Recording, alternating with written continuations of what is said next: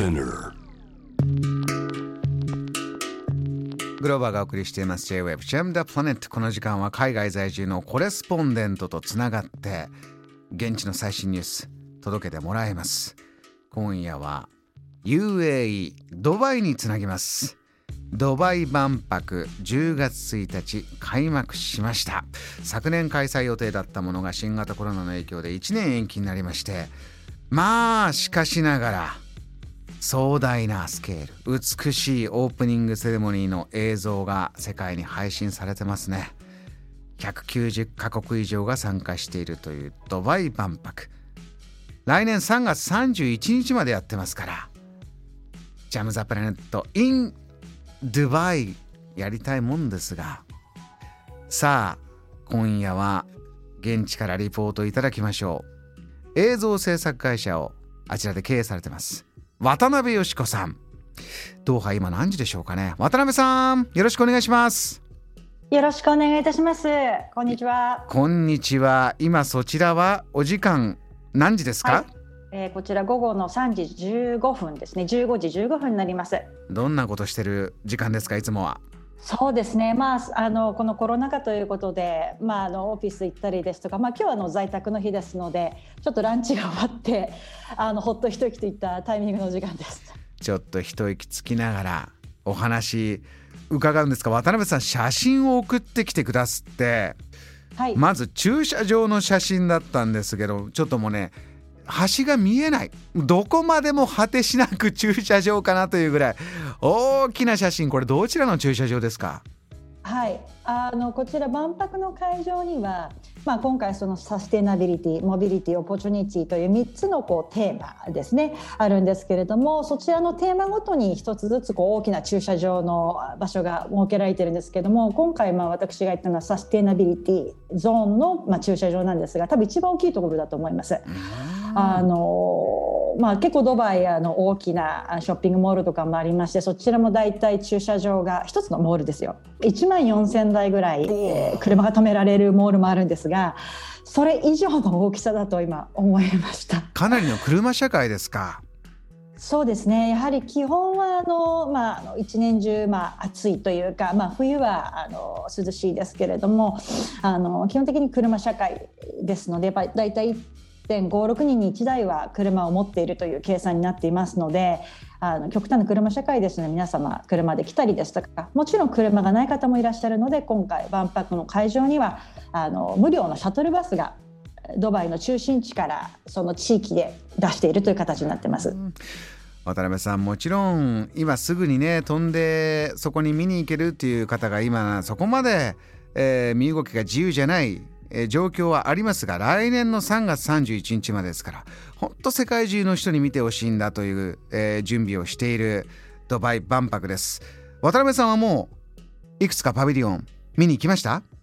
えっとですね、あのまあ、まだあの始まって間もないということできちっとは見切れてないんですが2日間ほど、まあ、短時間であの見てきまして、うん、あの結構話題になっていたそのシンガポール館とやはり私日本人は 日本日本人ですのでやっぱり日本館に行ってみようということで足を向けてみました、はい、まずではシンガポール館話題になってるどんなものでした？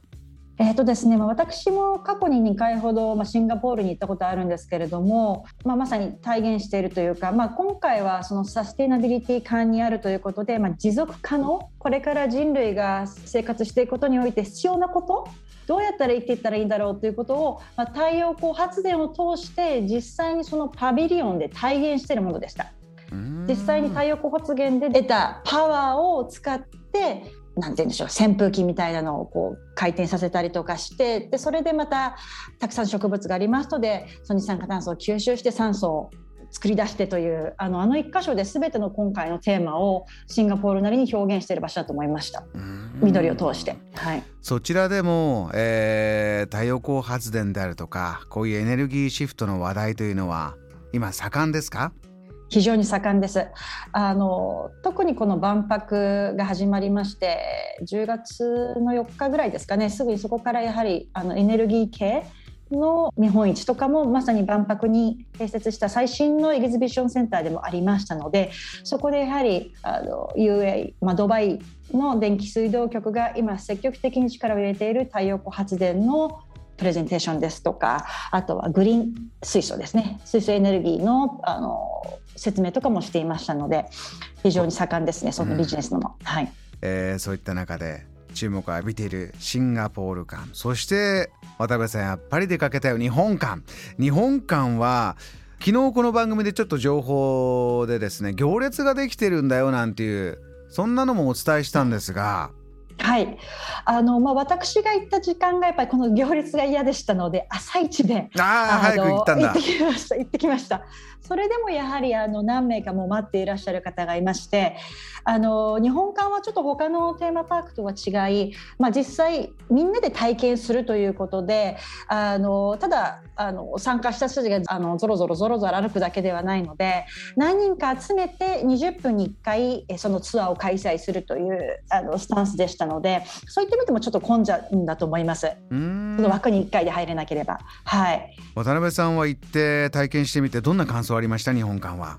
そうですねやはりあの今日本のその技術ですとか IT の技術とかそういったものをうまく使ってあの実際にあのパビリオンに参加した人が今回のその万博のテーマ自体を、まあ、体験できる上手にうまくこう作ったものだと思います。ただ普通のこうパビリオンとかですとただ歩いて画像を見て写真撮って終わりですけれども、うん、あの実際に渡されたそういったスマートフォンみたいなデバイスを渡されて私が感じたところ例えばネタバレになっちゃうか分かんないんですけれども、うんうん、目の前にあるスクリーンであなたの今感じてる色ですとか感覚はどれですかって言われてその4つの扉の1つに入っていくんです。みんなバラバラです。あのそうするとまた次の部屋に行くと全くその別のことが体験できるというか、うん、なのでもしかしたら私がまた別の日に行ったらその日の気持ちによってまた別の体験ができるのかもしれません。うん。そういった意味では非常に面白いと思いました。渡辺さんそれこそ今回五感で感じてもらおう。その場に来てもらおう。集客そこに、えー、人々を集めるためにチケット割引したりとかいろんなものも始まってるんだそうですね。そうですねあの実際今あのドバイを代表する、まあ、ドバイの飛行機会社エミレーツ航空などではドバイに来るお客様に対してエミレーツ航空で来ていただければチケットの予約番号と名字を入れていただくだけで1日券をタダで提供するといったことですとかあのいろいろな試みをしています。えー、すぐには行けない人に向けてもちろんこのセレモニーの映像も壮観でした。渡辺さんはねそちらで映像制作会社も経営されてます。この今の時代だからこそ発信してる映像そういったものに関してはどんな風にご覧になってますか？あのまあ、私ももうここ16年ぐらいいますけれどもあのいつも毎日毎日何かしらあのドバイはやってくれる場所ですので、うん、やっぱりドバイ万博でなくて過去にいろいろなこうメトロのランチですとかいろいろなところでいろんな素敵な映像を見てますけれども新年の花火大会もそうですし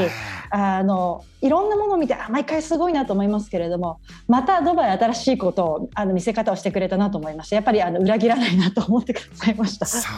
うですか。ずっといてももう常に更新してくれるということなんですね。そうです。裏切らないですね。はい。今この時間聞いててああちょっと行ってみたい。触れてみたい、えー、という方に渡辺さん UAE ドバイ、えー、ここなんだ。今注目かというメッセージ最後お願いします。そうですね、まあ、これからがあのまさにあの UAE の観光ベストシーズンということであとドバイは唯一今隔離がない国ですのでどなたでもあのワクチンを打っているか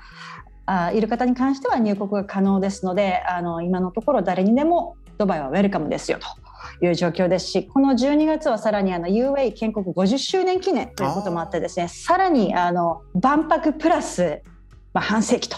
いうことで大きな多分イベントをまたドバイは考えるといると思いますので12月にまたあのお越しいただけるチャンスがあれば来ていただきたいです。ジャパンデーもありますので万博も。はい。ぜひ渡辺さんその頃またジャム・ザ・プラネットでお話聞かせてください。ありがとうございました。はいこちらこそありがとうございました。よろしくお願いしますこの時間は UAE ドバイから渡辺よし子さんのリポートをお届けしました。JAM The Planet.